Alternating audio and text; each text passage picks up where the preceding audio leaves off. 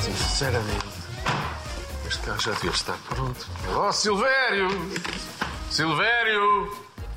Quer dizer, foi para a tasca outra vez. Oh, mas o que é isto? Vai tipo pagar ordenados estes inúteis. Mas eu não vou sujar as mãos, que eu já, já dei muito para este peditório. Silvério! É pá, eu juro que vou descontar do ordenado. Juro! Ui, você está em Nuno ou em Teodoro? Minha senhora, agora vou, vou para o Nuno. Nuno, olá, olá. Maria. Nuno, Então, tudo bem? tudo Preparado? ótimo. Você está muito chique para estar aqui na, na oficina. É, Este, este rapaz já não suja espera. muitas mãos e, de facto, estava à espera de uma senhora chamada Maria. Muitas horas aqui. Ah, não Nesta tantas oficina. como eu gostaria, que isto é um decor muito engraçado e as cenas que aqui se passam são sempre super interessantes e divertidas, de alguma forma, ainda que haja outras mais intensas. Mas já, já vivi muita emoção aqui. Acho que não é preciso dizer, porque toda a gente vê lá em casa, mas o Nuno Almeida Sá é o novo Teodoro. Segunda vez na tua vida que és o Teodoro É na verdade. ficção. Fui, fui Teodoro nos brancos com açúcar e pensei, nunca mais vou ter este nome, nunca mais. Não, Duas vezes Teodoro, isto tem, que, isto tem que dizer qualquer Ah. coisa. Teodoro Guimarães é, é, deve ter a ver com ah, nunca dizer nunca. Temos que estar abertos para o que aí vem e analisar cada situação ah, individualmente. Portanto, nunca mais serei Teodoro, não, não aplicou, não resultou. E não. E, é, e é curioso, porque de certeza que hum, o Teodoro é um homem muito diferente daquilo que tu és hoje em dia. Hum, Pode-se dizer que é um homem mais quadrado que tu. Por amor de Nossa Senhora, é um se, eu sou quadrado, ele é um cubo. Porquê? Porque é muito porta de elástico, é um tipo com valores muito antigos, aquela educação que ele quer passar aos filhos, uma coisa de- dos anos 50, e pronto, e o mundo muda, evolui, e nós também com ele, e o, o Teodoro vai ter de aprender rapidamente, se quiser ter uma família que, eh, que passe tempo com ele e queira estar com ele, ele tem de se adaptar um bocadinho. Mas acredita no amor como tu. Ah, claro que sim, claro que sim. E eu quero muito falar de amores contigo, Oh, Nuno, Deus. mas aqui de pé na oficina não dá muito jeito, portanto, Não. vamos para dentro? Vamos para a tua oficina. Vamos, embora. Ana, vamos a isso.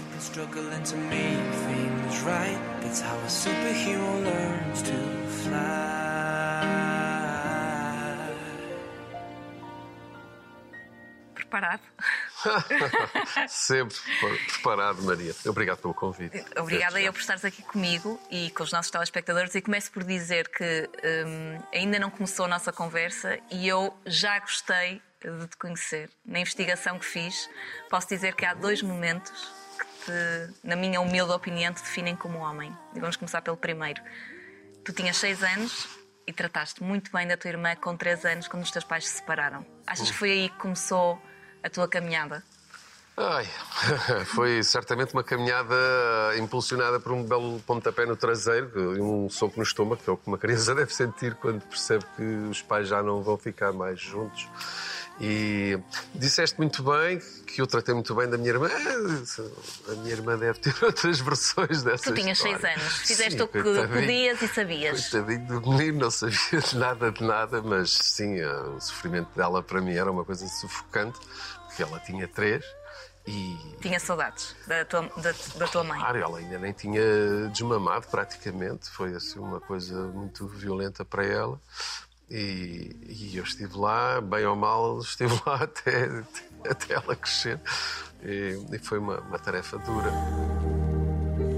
Laugh so hard until we cry. Há um Nuno antes do divórcio e depois do divórcio dos teus pais. Eh, Eu sei que, e tem-se vindo eh, a perceber ao longo dos últimos anos, tens feito um trabalho interior muito grande. Muito provavelmente consegues compreender a decisão da tua mãe de não parar com a carreira. Dela. Claro, claro que sim, claro que sim. Na altura foi, foi um choque. Eu nem sabia as motivações de- de- do divórcio, da separação. Eh, imaginei que fosse para não discutirem mais, para eu e a minha irmã termos um ambiente familiar mais eh, tranquilo, porque volta e meia havia uns gritos. A minha mãe é espanhola, portanto. o falar alto é uma coisa perfeitamente comum. Eh, depois, mais tarde, percebi que tinha a ver com questões de, de carreira e de. A tua mãe era modelo. A minha mãe era modelo. Ela Muito bonita, acredito. linda, linda de morrer. Aliás, o meu padrão de beleza feminina era a minha mãe, então para mim era uma dificuldade para arranjar namorada nos primeiros tempos da adolescência, porque não eram tão bonitas quanto a minha mãe. Eu achava que tinha que ter algo assim naquele patamar. Então, ah, depois tive de começar a reduzir as minhas expectativas. Ah, mas ah, a minha mãe foi criada num, num colégio de freiras, basicamente, com direito a, a castigos corporais e todas essas coisas ah, horrorosas que aconteciam antigamente. Eu só ia para casa aos fins de semana. Portanto, ela esteve enclausurada toda a sua juventude. Quando sai dali, finalmente, deu o grito Ipiranga e foi fazer o quê? Tirar o curso de modelo para ah, aprender a andar e a passar ah, roupa. Ah, ela só fazia alta costura, todas vestidas até ao pescoço, não havia decotes, essas coisas, saias curtinhas. Mas mesmo assim era uma mulher moderna para a altura. Completamente. A minha mãe usava calças, por amor de Deus, era uma coisa que ninguém. Impensável. calças de ganga. E, e fumava e, e tinha carta de condução, que eram três coisas perfeitamente fora do normal. Ah, mas pronto, ela, ela era- quando saiu, teve a oportunidade de aprender eh, esta, esta profissão, de ser modelo, manequim, como ela lhe chama, e, e não se queria enclausurar de novo, porque aparece este galã português que, que a conquista, a leva para Portugal. Mas mais sério, mais duro. Uma- com uma visão mais séria e mais dura Ah, da claro vida. que sim, sim. O meu pai também eh, divertiu-se até aos 30, depois decidiu assentar, que era o único da família que não tinha um curso superior. Então, eh, este núcleo era, éramos vistos como os ovelhas negras, um bocadinho da, Da família, família. porque o meu pai não, não tinha um canudo. Quando finalmente decide assentar, encontrar a minha mãe, o que é que ele quer? Quer uma casa, quer uma família, quer uma dona de casa como esposa, que fica com os filhos a tomar conta e tal. Convencional, tradicional. Eu não sei bem se isso já ainda é. Não, não, na altura, na altura, Ah, na sim, na altura. altura era. E a minha mãe bateu o pé e disse: nem pensar, eu já estive presa a minha vida toda, não vou continuar. E. E assim foi. Pronto, isso trouxe divergências irreconciliáveis e eles tiveram de separar. Se esses anos foram ligados muito àquela função que tu interiorizaste que tinha que ser tua, depois acabaste por extravasar quase fora de casa. Na tua Ah, adolescência, completamente, na completamente. escola. Eu tinha muita liberdade, tinha imensa liberdade, não tanto como alguns amigos meus que também não era bom. O meu pai tinha ali uma rédea. também- E alargando e apertando, não é? É isso, daquelas extensíveis. é?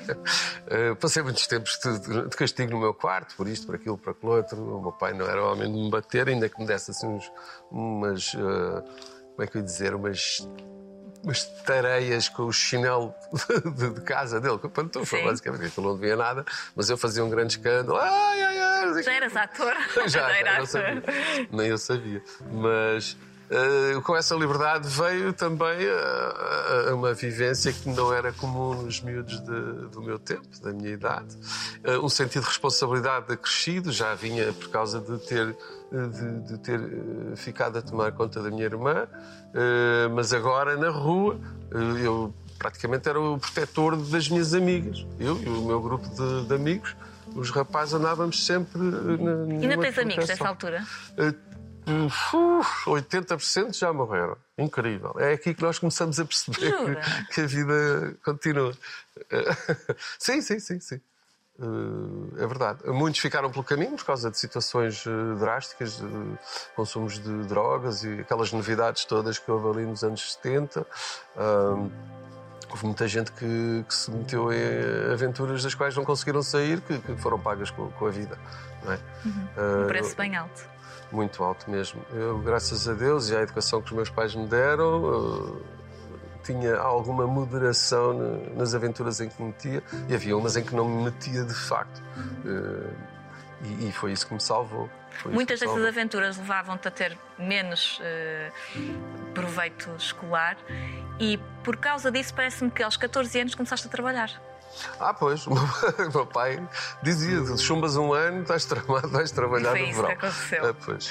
Então eu chumbei. Chumbei. Eu chumbava, não era por, por- falta de aproveitamento, era porque eu não estava nas aulas, não podia aproveitar. Aproveitar. Mas eu, eu preenchi as faltinhas todas, de todas as disciplinas, até à última possível. E pronto, eu gostava mais de namorar, andar com os meus amigos, a fumar, fumávamos imenso, uma coisa horrorosa.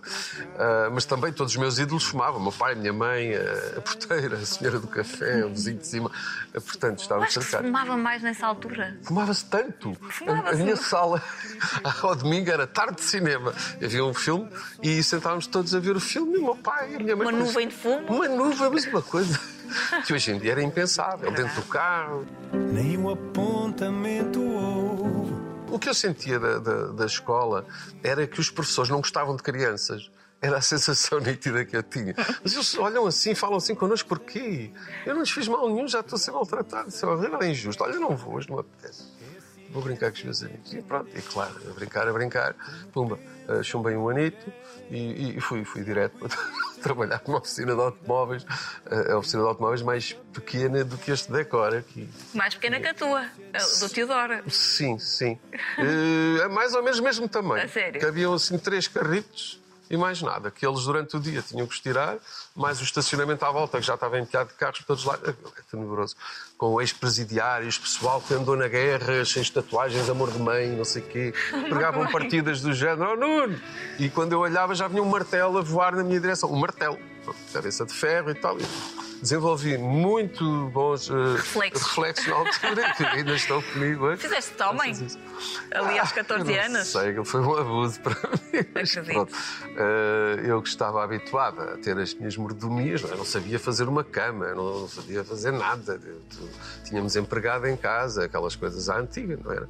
Vivia lá. Eh, Nesses então- momentos de aperto, Uhum. em que te sentias assim um bocadinho injustiçado, sim, eu chumbei, mas o meu pai está a abusar, ainda recorrias à tua avó, que tu dizes, segundo me recordo, que foi a pessoa que mais gostou de ti no mundo. Não sei mais? se a Frederica agora vem, vem Ah, compensar. não se compara, não se compara. Minha avó tinha um amor maduro, uma coisa antiga. Bom. Eh, Digamos, não foi a pessoa que eu não, eu não consigo medir o quão as pessoas Mas gostam de mim. amada ali. Agora, o que ela me mostrava eh, dava-me uma tarefa a todos, a todos. Era uma coisa brutal. Às vezes até era constrangedor, porque, por exemplo, no Natal ela dava 3, 4 presentinhos à minha irmã e eu recebia 20. E era assim, nesta linha. E pronto. Claramente o preferido. Pois, mas também depois havia coisas do género. Ela vinha passar, ela é espanhola, vinha passar férias connosco, no verão principalmente, e dormíamos no mesmo quarto. Ela fumava um cigarrinho no quarto antes de dormir. que estava cada um com a sua Claro. caminha. E eu, oh, vó, vó, dá um cigarrinho, dá um cigarrinho. A partir dos 11, Deu. eu já fumava. Os dois na cama, em grande, antes de adormecerem. Agora olhando para trás, oh, mas ela ficava tão contente de me ver feliz que era assim. Era Realmente assim. os tempos mudaram tanto. Hoje em dia, uma avó era presa. Completamente. neto. Logo tirava a criança aos pais e não sei. Tudo, tudo, tudo e mais um par de latas. Oh, Deus. Mas são memórias que ficaram. E Sim, boas. Sim, muitas, muitas. Tens saudades muitas. da tua avó? Sempre, sempre. Eh, Pronto, é aquela pessoa que nos mostra o amor incondicional é uma pessoa que, que tem lugar marcado no nosso coração para sempre. é? Quando estás mais triste, ou mais ansioso, ou precisar de alguma ajuda divina, pensas em quem? Na tua mãe, no teu pai? Não penso em ninguém. Não? Não. há ninguém que te venha à cabeça? Não. Curioso. Penso na relação que tenho comigo próprio, que é a coisa mais importante desta vida, porque daqui sai tudo o que faço, tudo o que digo, todas as minhas ações vêm daqui. Eu, se não souber o que é que se passa aqui dentro, se eu estiver constantemente a apontar o dedo, por exemplo, eh, a culpabilizar o mundo inteiro pelas minhas eh, infortúnias, eu não serei ninguém, pelo menos ninguém inteiro, ninguém com, com uma sensação de que esta vida valeu a pena. Mas Então- era no sentido de não sentes que há, que há alguém lá em cima que te protege? Ah, isso eu tenho, tenho. Não vamos entrar por aí. Mas eh, uma vez em Los Angeles, uma senhora um ar muito esotérico, ela chamou-me: ah, venha cá, venha cá. Isto tudo em inglês, claro, eh, em Venice Beach.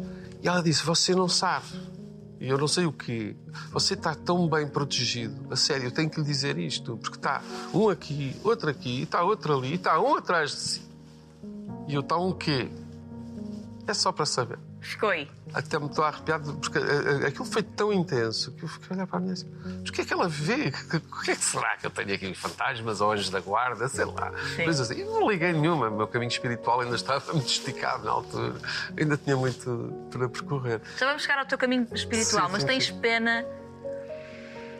Se calhar pena não é a palavra certa, mas gostarias de ter encontrado esse caminho mais cedo na tua vida? Ou achas que tiveste que passar por tudo o que passaste para Para precisares de chegar lá. É a segunda opção. Eh, Eu não seria quem sou hoje se não tivesse cometido os erros todos, e Uhum. as besteiras todas e tudo mais. Estou a falar das coisas negativas, coisas boas é bom para toda a gente. Mas sim, tive de dar os meus trambolhões, as minhas cabeçadas, a perceber que não é para aqui, não é para ali e desbravar o meu próprio caminho. Mas Podia ter sido menos cansativo. Cansativo no sentido foi tão intenso, tão intenso, tão intenso, que ainda hoje estou a perceber como é que eu consegui encaixotar Tudo? isto tudo numa vida só. Para lá do facto de ser ator e que nós vivemos não sei quantas vidas diferentes eh, numa só. Ah, em relação à proteção, ah, a quem é. Eu tenho, tenho os meus anjinhos eh, da guarda. Eu não gosto de chamar isso, é muito lugar comum, mas tenho, tenho algumas entidades que, que me protegem. Já tive a ocasião de verificar e, e que me protegeram de tal forma que, que- é, é- é milagroso. Eu safei-me à morte tantas vezes nesta vida que ainda Tens noção hoje... disso? Tenho, safei-me porque eu vi a morte a chegar. Quando? Acidentes, eh, coisas assim. Mas que é de carro? De... De todos os tipos, de cair de ravinas, levar com um pedragulho na cabeça, ser atropelado, morrer afogado, por exemplo, foi a minha primeira vez. Eh, Eu estava na Praia da Poça, em São João de Estoril, nós fazíamos férias ali, já era setembro, havia marés vivas e eu fui dos primeiros bodyboarders, eh, antes de haver surfistas em Portugal, já eu com um colchão de, de encher, triangular, eh, que era mesmo para, para fazer ondas e decidi, ah, vou. Não estava ninguém, era fim de tarde, estava a ficar escuro e eu decidi atirar-me, porque as ondas estavam enormes. E disse, ah, isto é uma maravilha, hoje vou fazer um brilharete aqui. Mas era para mim, não estava ninguém a ver, a praia estava deserta. Aliás, o Marial tinha desaparecido, era só água. E pronto, lá fui. É, apanhei a primeira onda. No final da, da corrida, eh, dei um trambolhão, fiquei embrulhado. E depois veio a segunda, a terceira, a quarta, a quinta, e a sexta, por aí fora. E pronto, eu, eu cheguei a um ponto em que já não tinha forças para ficar sempre. Cada vez que eu metia a cabeça de fora, vinha outro vagalhão que me atirava para baixo. E pensei, pronto, olha, e, e senti uma paz, uma coisa muito estranha que muita gente fala quando está perante a Sim. morte, é, é aceitar, aquela aceitação, dizer, ok, se calhar chegou mesmo o meu momento. Ora bem, pronto, olha, cá estamos, o que é que eu posso fazer? E de repente agarram-me pelo cachaço e puxam-me para fora. Quem é que quem era, é que estava? era o Tona, que ele ainda deve ser isto, vivo hoje. O Tona era campeão de judo ah, nacional na altura, foi dos primeiros grandes que nós tivemos no judo português. E... Já o conhecias ou não? Conhecia Ah, ali da praia, ele era pai. Se eu tinha 13, 14, ele tinha uns 23, 24. E ele por acaso ia passar e viu lá um coitado. e foi a correr e safou-me. Essa foi a primeira. E lá veio o Tona. Opa, Ele devia se chamar António, qualquer coisa que ainda hoje não sei o nome dele. E, e, e safou-me. Ainda hoje, quando me cruzo com ele, lhe digo, é pá, obrigado. E eles outra vez, assim, obrigado que eu estou a Nunca vivo é demais, graças a ti." salvaste, salvaste uma vida. Waking up to my heartbeat, accompanied by the rain. Viveste nos Estados Unidos, falaste há pouco de um momento que viveste lá. Foram muitos, mas antes de irmos aos Estados Unidos, convém perceber como é que começou a tua carreira de, enquanto ator, que foi completamente por acaso. Eu sei que foste acompanhar uma amiga a um casting.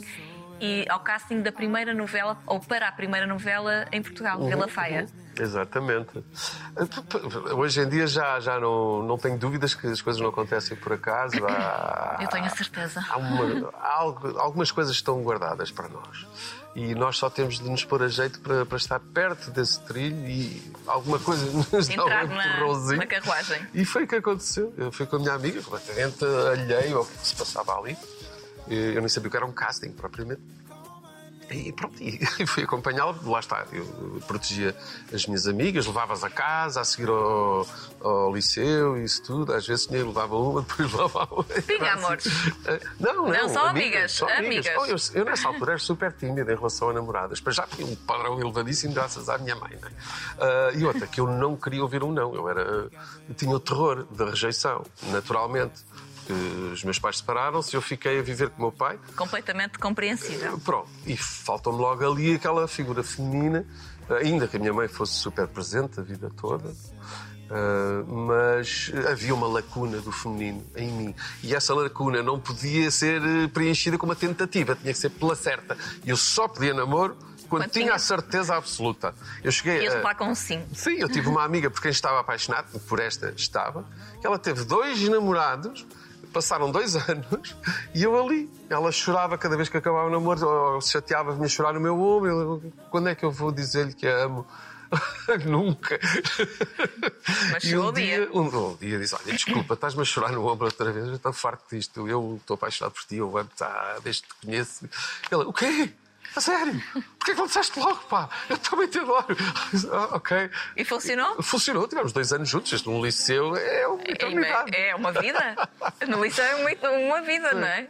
E foi só, foi só quando comecei a perceber que, que não tinha que ser tão tímido, podia arriscar um bocadinho mais, porque às vezes é preciso arriscar um bocadinho.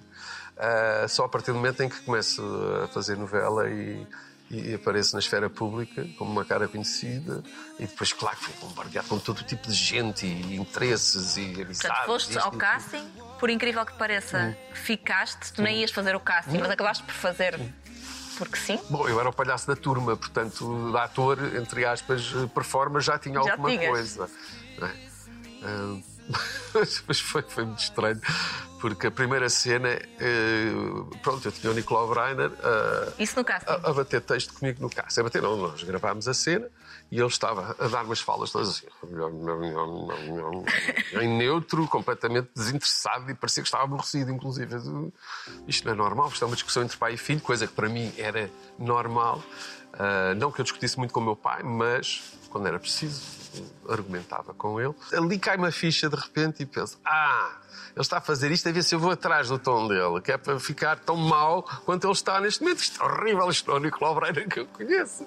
E depois-me para lá espingardar e falar alto e não sei o quê. Foi ótimo, de tal maneira que fiz mais dois castings e, e fiquei. E, e, estranhamente, no último casting éramos para aí uns 20, éramos todos iguais. Todos. Eram todos. Fisicamente? Tudo cara de Nuno. A sério, uma coisa que eu fico a olhar à volta e dizer isto não é possível. São muitos Nunos. São muitos Nunos, é que todos iguais, o tipo físico, o cabelo, tudo, tudo, tudo. E eu pensei, pronto, acabou, o que é que eu tenho que é melhor do que 20 destes que aqui estão? Algum deles há de ser melhor em qualquer coisa? Já fui. You know, in every window I look through, and I don't miss you. Ficaste e foram dois anos da tua vida completamente diferentes e que mudaram a tua vida.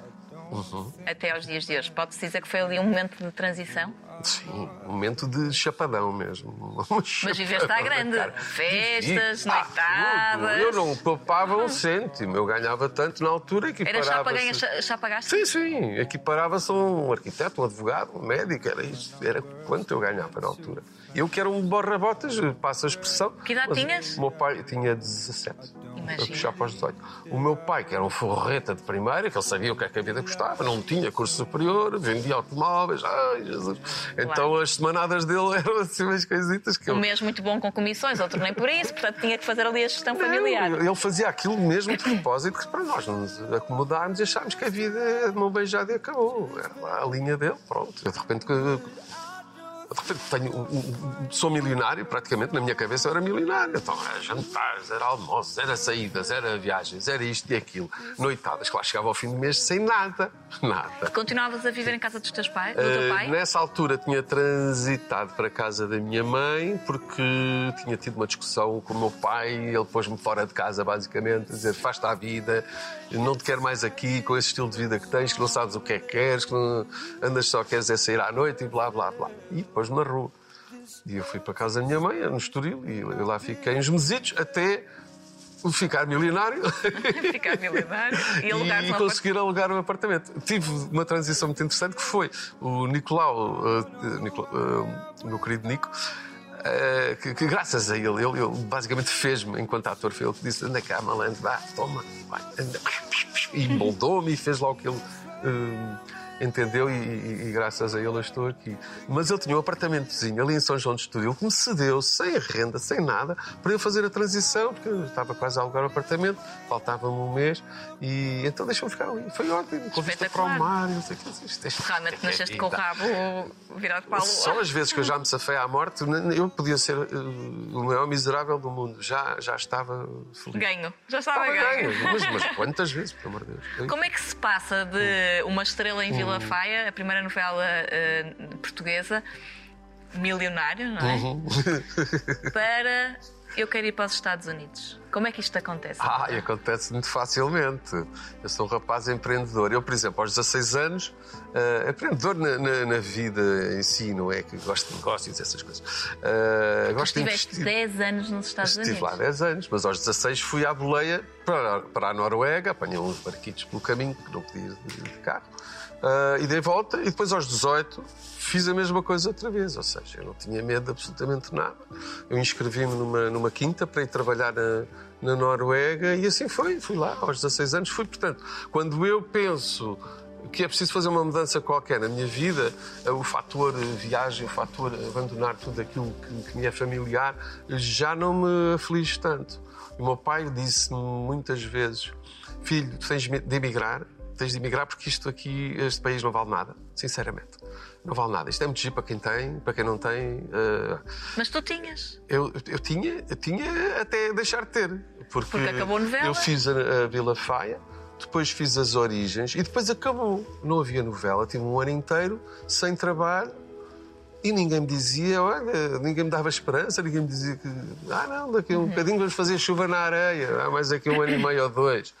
Ah, não, estava tudo ainda a tentar perceber o que é que ia acontecer.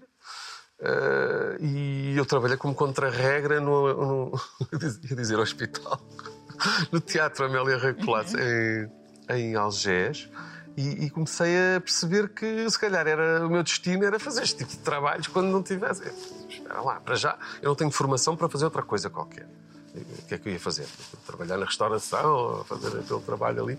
Eh, Então pensei, pronto, se calhar vou atrás do- do- do, O sonho americano. do, do sonho americano. Eu, por acaso, que já o tinha, eu para aí aos 15, 16, já fantasiava com um amigo meu de irmos para a América e termos um iate. Pois e... tu querias um barco, não era? Queria, queria ser o Jacques Cousteau português, fazer documentários de subaquáticos e falar sobre as esponjas e o polvo e aquilo tudo.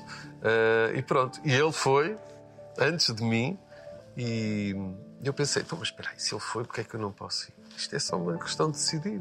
E decidi, e, e levei eh, pouquíssimo, já tinha para aí 600 dólares comigo, não era nada, serviu-me para a primeira semana alugar um quarto e, e pagar comida e transportes e dar um sinalzinho à senhora que me alugou o quarto e pronto. O que vale é que arranjei trabalho muito rapidamente, dois empregos e, e pronto, a minha vida engrenou facilmente. Mas lá foi, a motivação foi, eh, para já, eu sentia-me um bocadinho aldrabão, porque eu não tinha formação nenhuma enquanto ator. E, e senti qualquer dia vai-se notar demais e, e tu não, não, não vais conseguir aguentar o vexame. Mas tiraste um curso. Sim, eu nos Estados Unidos estudei 30 mil coisas, entre elas a representação, mas deixei a representação como. ah, eu fazia workshops na minha vida académica lá, não fiz representação, fiz teatro. Muito teatro, mas mais na parte da, da encenação, da teoria. Fiz teatro musical também, que eu saí rapidamente, porque coreografias, dança jazz. Não é para ti. Não, na Mas se tivesses que definir esses 10 anos nos Estados Unidos numa palavra, que palavra seria? Renascer. Renasceste nos Estados Unidos. Começaste a conversa a dizer que havia, para mim, dois momentos que te definiam enquanto homem. A primeira, a cuidar da tua irmã, três anos mais nova, e a segunda, quando assumiste o, o teu filho. Sete meses depois dele ter nascido. Foi quando tiveste conhecimento. Exato. Portanto, tu, nos Estados Unidos, foste pai do Marco. Fui. Como é que, quer dizer, como é que aconteceu? De Uma longa história. Mas- Sim, a parte biológica toda a Sim, gente toda a sabe. gente sabe. Mas como é que tu sabes que és pai ao fim de sete meses? Foi muito engraçado. Bom, digamos que eram cinco do meses. Eram Cinco. cinco meses, porquê? Porque eu só o conheci fisicamente aos sete. Aos cinco meses dele, de idade, eh, eu não conhecia. Eu tinha estado, tinha estado com a mãe dele uma vez, uma pessoa que não me suscitou assim grande interesse para, para ter uma relação ou qualquer coisa. Aquilo era os anos 80, era a loucura, andávamos. O HIV ainda não era uma questão, mas passou a ser rapidamente, passado um ano ou dois. E, e pronto. Eu Foram anos loucos esses. muito, muito loucos, muito loucos. Eh, Enfim. Ah, pronto, basicamente fui, fui, fui ludibriado no sentido que a senhora fez de propósito para engravidar de mim. Eu não fazia ideia que eu estava na, na mira. Eu conhecia, passado dois dias estávamos a jantar e fomos até ao meu apartamento e o resto já toda a gente sabe. E pronto, ela dizia-me que tinha que tomava a pílula, que não havia problema nenhum e não sei o quê. E, oh, pronto, vai porra. E pronto, e assim aconteceu. Ah, no dia seguinte. eh, Mas explica uma coisa, Sim. Nuno. Se, se- se a mãe do Marco queria ser mãe Sim. e queria que tu fosses o pai, porquê é que ela não te avisou depois que. Ela não queria que eu soubesse. É porque isto era uma coisa de padrão já. Já não era a primeira criança que ela tinha nestas condições. Como é que eu descubro? Foi a maneira mais incrível do mundo. Parecia que tinha que ser. Porque tinha uma amiga que, que era a minha melhor amiga na altura e ela vem ter comigo e diz: Olha, lembras daquela mulher com quem tiveste um- uma noite, que aquilo não deu nada de jeito e tal, não sei o quê. E eu diz: Ah, essa sim, lembro-me.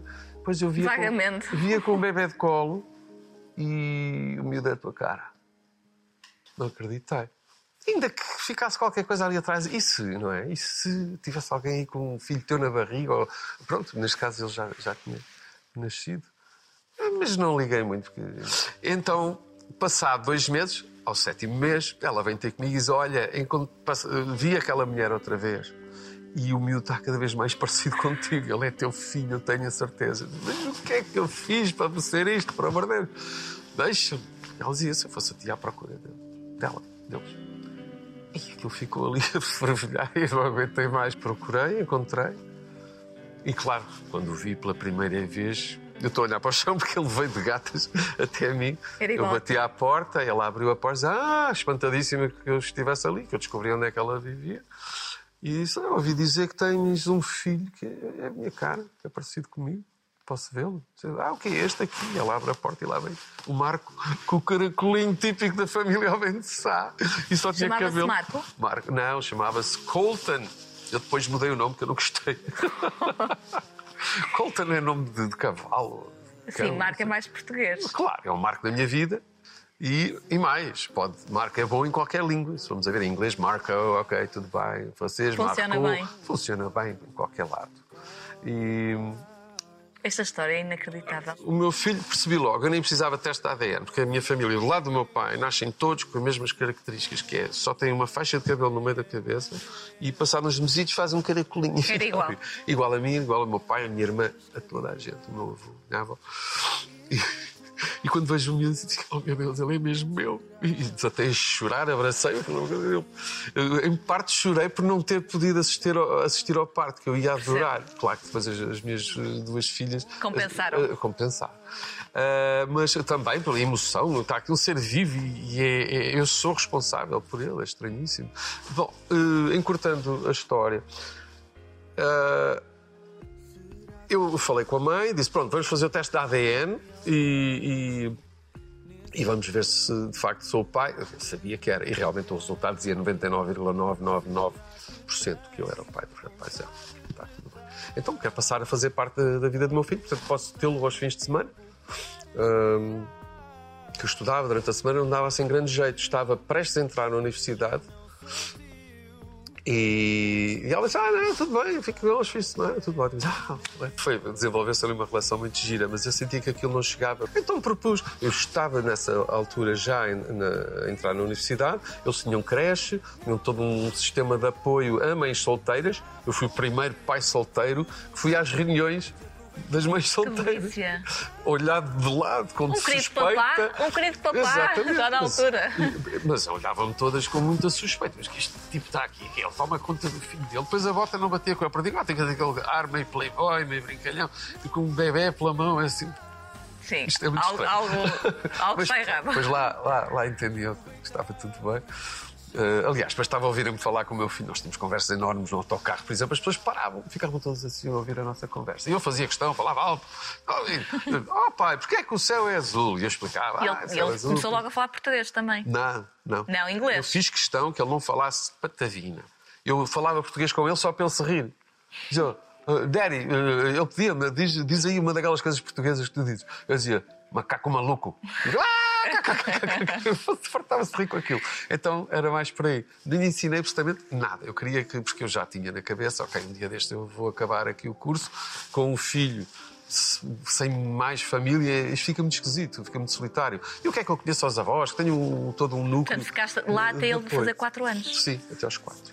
E depois eh, pensei, já tinha na, na calha que iria voltar para Portugal, que, que não seria viável eu estar ali, pai solteiro dos Estados Unidos, que eu precisava de muita liberdade para me mexer, eh, para, para vingar enquanto ator e realizador na altura, que era a minha vocação, que eu estudei cinema lá. E, e pensei, não, isto em Portugal, pelo menos vou ter todo um apoio aqui à volta, com os avós, os tios, os primos, essa malta toda. E é um país que eu conheço bem, onde me sinto seguro, não fico com medo que, que vá alguém para a escola com um miúdo, com uma pistola que desata os tiros aos Claro. colegas, que nos Estados Unidos já acontecia há 40 e- pois, anos atrás. Às vezes batem-me estes números e Pois. penso que agora é tudo em Sim. décadas. Bom, Portanto, voltaste. O Marco veio com 4 anos, adaptou-se. ah, espera, legalmente temos que ir à parte Ah, legal. sim, desculpa. legal. Só que eu Ah, queria sim, tanto chegar a tantos sítios contigo que eu. Parece que raptei a criança. Não, não. Ah, pronto, eu consegui trocar a, a coisa dos fins de semana e comecei a ficar com ele durante a semana. Ah, propus à mãe dele e ela aceitou. E eu disse: aí tens tempo para trabalhar, se quiseres estudar, podes estudar também. E eu estou com ele, tenho creche, ah, tenho transporte, tenho tudo impecável, portanto está tudo bem. E ela alinhou. Ah, quando quando acabei o curso, fiz a formatura, a minha mãe foi lá visitar para ver o filho com o canudo, com aqueles chapéus esquisitos e não sei o quê. E, e então, pronto, ela, eu já tinha tudo legal, eh, a guarda, a custódia, não sei o quê. Mudei o nome do, do, do Colton para Marco. Pronto, e, E a minha voltaram. mãe trouxe-o eh, para Portugal eh, dois meses antes de eu voltar. Eu fechei os meus assuntos lá todos. E fui passear um bocadinho, que eu já não passeava há uns tempos, assim, a viajar por aquele país enorme, não é? Eh, E, e depois então vim para Portugal. Quando cá cheguei, o Marco falava português.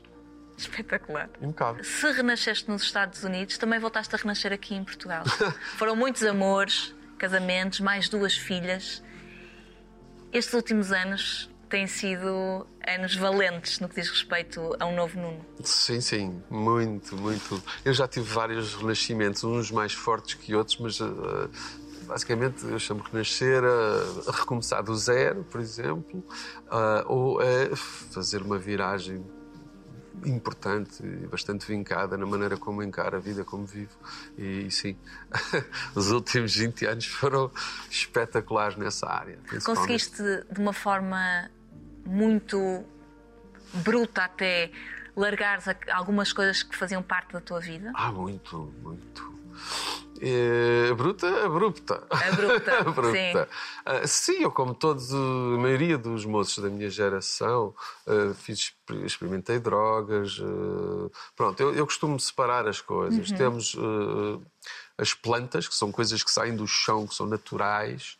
E depois temos as coisas que são feitas em laboratório, porque alguém Químicas. decidiu que aquilo era uma ideia fixe para dar a não sei quem e fazer dinheiro. Pronto, eu separo muito bem. Portanto, as drogas, para mim, eh, são, são aquelas coisas que fazem mal, que nos destroem por dentro, que ninguém alguma vez deveria enveredar por esse caminho. Mas eh, conheço muita gente que, que- que lá andou e que morreu. Conheço muita gente que lá andou e conseguiu dar a volta. Foi E o teu eu- caso. eh, Eu andei, eu era desportivo da- das coisas. Eu nunca tive um estilo de vida completamente dedicado a isto ou aquilo ou aquilo outro. E, e- havia algo em mim, algo em mim que não gosta de, de vícios, não gosta de se sentir dependente. Sempre fui muito independente e eh, pensar que se calhar tenho que ir ali comprar não sei o quê porque está-me a apetecer me deixava um bocado. E pronto, então tive que perceber que havia uma, uma- uma- outra via, que é a via espiritual, aquela em que. Porque o, o que é que, o que é que leva as pessoas a consumirem estupefacientes? Elas querem fugir daqui.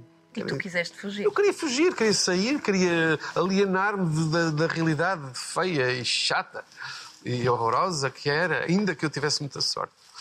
Eh, não é? E quando, mas porquê que eu queria fugir? Porque habitualmente a culpa, há muito isto da culpa, ou é nossa ou é dos outros. E habitualmente é dos outros. Não é? A malta prefere apontar o dedo, dizer é ele, ele apontar, ele. não é? Ah, era o que faltava. Só quando eu percebo que, em vez de andar à procura de desculpas para justificar as minhas falhas, as minhas, os meus problemas e os meus insucessos, sejam eles quais forem, não posso estar a apontar para fora, porque vou passar a vida inteira a dizer que a culpa é dos outros. E, e- e eu? Quem sou eu? Eu entrego assim a minha responsabilidade de vida aos outros? Então percebi, não, não. Eu tenho que me responsabilizar e nunca mais vou apontar o dedinho e dizer ah, a culpa é de não sei. Não, não há culpa para já. A culpa é uma coisa que nos querem passar com a vergonha. eh, São coisas muito antigas, não é? Quando se diz às crianças, ai que vergonha, não sei o quê. Estamos a incutir nas crianças uma coisa que, que não vem com elas habitualmente. É incutida, é aprendida. E isso deixa-me um bocado chateado. Uh, pronto, indignado, sei lá, qualquer coisa. Eu acho que as crianças vêm num estado bruto tão sensível, tão frágil, que, que- que nós não fazemos ideia, a maioria das pessoas não faz ideia do poder que nós temos em, em acabar com isso. O poder que nós temos de moldar uma criança ah, àquela ideia que nós temos do que é que será uma boa educação e cortar-lhe completamente a criatividade, a a expressividade. ah, tanta coisa. A esperança, eh, o orgulho, o amor próprio. Depois diz, ah, meu filho tem problemas. Pois, pois claro, então cada vez mais, não é? Então, principalmente agora que, que- que cada vez mais a, a- relação pessoal está a, a ser eh, sobreposta por relação digital. Verdade. E muitas vezes nem tem nada a ver com os próprios pais. Pai do família. Marco, pai da Joana, pai da Sofia, com uma vida diferente em que a Frederica aparece no momento certo? Oh, a Frederica nunca aparece no momento certo. Ele deve ter chegado muito mais atrás, mas depois também, eh, por causa da nossa diferença de idades, também se calhar não, Não dá muito não jeito. dava muito jeito. Ah, e, e não, ela apareceu na altura certa, é uma brincadeira que eu, que eu tenho com ela. Eu. Ela se conhecesse o Nuno de há 10 anos atrás, não teria. mínimo- ligava? Não teria, nem, nem, nem olhava para ele sequer. Nem olhava para ele. E, portanto. Queres voltar a ser pai? Sim, eu posso adiantar que tivemos, tivemos um atraso de cinco dias Tiveram? passada. Ah, já voltou. Pronto, tem sido assim. Ai, atraso. Não, não é desta. Não é desta. Mas que és? Já és avô? O, o- Marco já tem um filho? Sim, tem o Martim, aquela coisa magnífica daquele miúdo, tão lindo que ele é. Ai, eh, pois, já sou avô, já. Se tiver um filho agora, vou ser avô do meu próprio filho. Mas o que é que eu tenho tempo? Acontece muito. Acontece muito. Cada Mas vez não, mais. Não chateia nada. Não me chateia nada. É, A Frederica está está cheia de, de vontade também. Então, ela, com aquela garra toda que ela tem dos seus. Sim, energia 30, não falta à 32 Frederica. Ai, não, não. A mulher é incansável, é uma coisa. Tudo que ela, que ela se dedica, ela consegue. Sucesso. É uma coisa que eu nunca vi tão concentrada numa pessoa. É que te falta fazer? Muita coisa? Não. Eu posso dizer que já fiz praticamente tudo Sim, aquilo que acredito. queria. Aliás, metade não foi falada aqui nesta conversa porque nós não Nada, temos tempo. nada. Mas há alguma coisa que gostarias de, de contar e que ainda não falaste? Ah, alguma coisa que gostei de contar. Essa aí é um bocado difícil. Ah, ok. Está bem. Ah, tem, tem a ver com a vida e com, com o que nós fazemos dela. Ahm, eu levei não sei quantos anos, tal como muita gente, a achar que era imortal, que o fim de vida é uma coisa que está tão longe, tão longe que é negligível, é? E de repente começa a ver a vida a passar, começa a ter cabelos brancos, as pessoas já me chamam de senhor na rua. Os eh, miúdos que encontro na rua e lhes pergunto uh, se são filhos de não sei quem, porque têm parecenças, eles dizem: Não, esse é o meu avô. Terá sido meu colega, alguns, meu amigo. Ah, ou seja, uh, com, com o avançar do tempo, nós começamos a perceber-nos da nossa. ah, Finitude, não é? Finitude é uma palavra, sim, é da nossa não imortalidade. Sim. E, e começa a ficar muito estranho. Por exemplo, eu quando conheço a, a- a Frederica, ela dedicou-se à relação e a mim e a nós de uma maneira que eu nunca tinha visto em ninguém. E isso sensibilizou-me de tal maneira. Eu pensei, ela não deve estar a pensar bem, eu que quantos anos de vida tenho à minha frente, não é? Isto é daquelas coisas que, que me deixam sempre Mas calhar ela deu-te anos de vida. Ai, sim, eu sugo-lhe daquela juventude toda, sempre que posso. É com beijinhos, é com abraços, é com Com convívio, nós passamos muito tempo, muito tempo juntos. Se não tivermos trabalho, mais nada a fazer, estamos sempre, sempre juntos, dia. E, e de repente começo a perceber que a vida é, é- é pautada por esta sensação longínqua de que um dia vamos ter de nos despedir. Não é de uma, duas, três, é de todos, de tudo, de todos os lugares, de todas as comidas, de todas as montanhas e pôres de sol.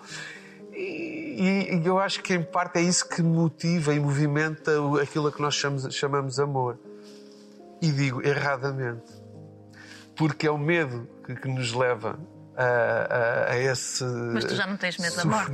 Nada, nada. Tenho lá medo da morte. Não tenho medo de nada, apenas eh, que as pessoas da minha família estejam bem, as pessoas que eu amo, as pessoas por quem eu daria a vida, que não lhes aconteça nada de mal, que eu possa estar lá para os proteger. Isso sim, para mim, é a coisa mais importante do mundo. Mas a vida, os clichês do costume, é? A vida é muito rápida, são dois dias. E de repente, aos 60 anos de idade, eu tenho a oportunidade de viver finalmente aquele amor que eu sempre ansiei e que não sabia onde encontrá-lo. Eu procurei, procurei, procurei, procurei Tu procuraste muito.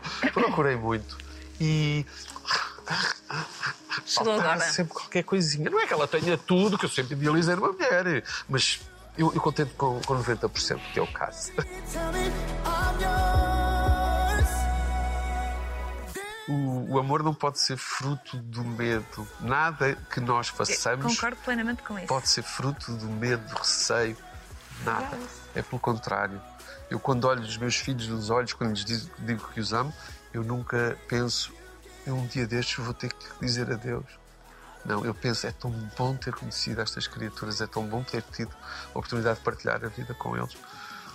E isso para mim vale tudo. Não há melhor forma de terminarmos esta conversa. Espero que tenhas gostado. Tenho, mas temos de fazer mais um.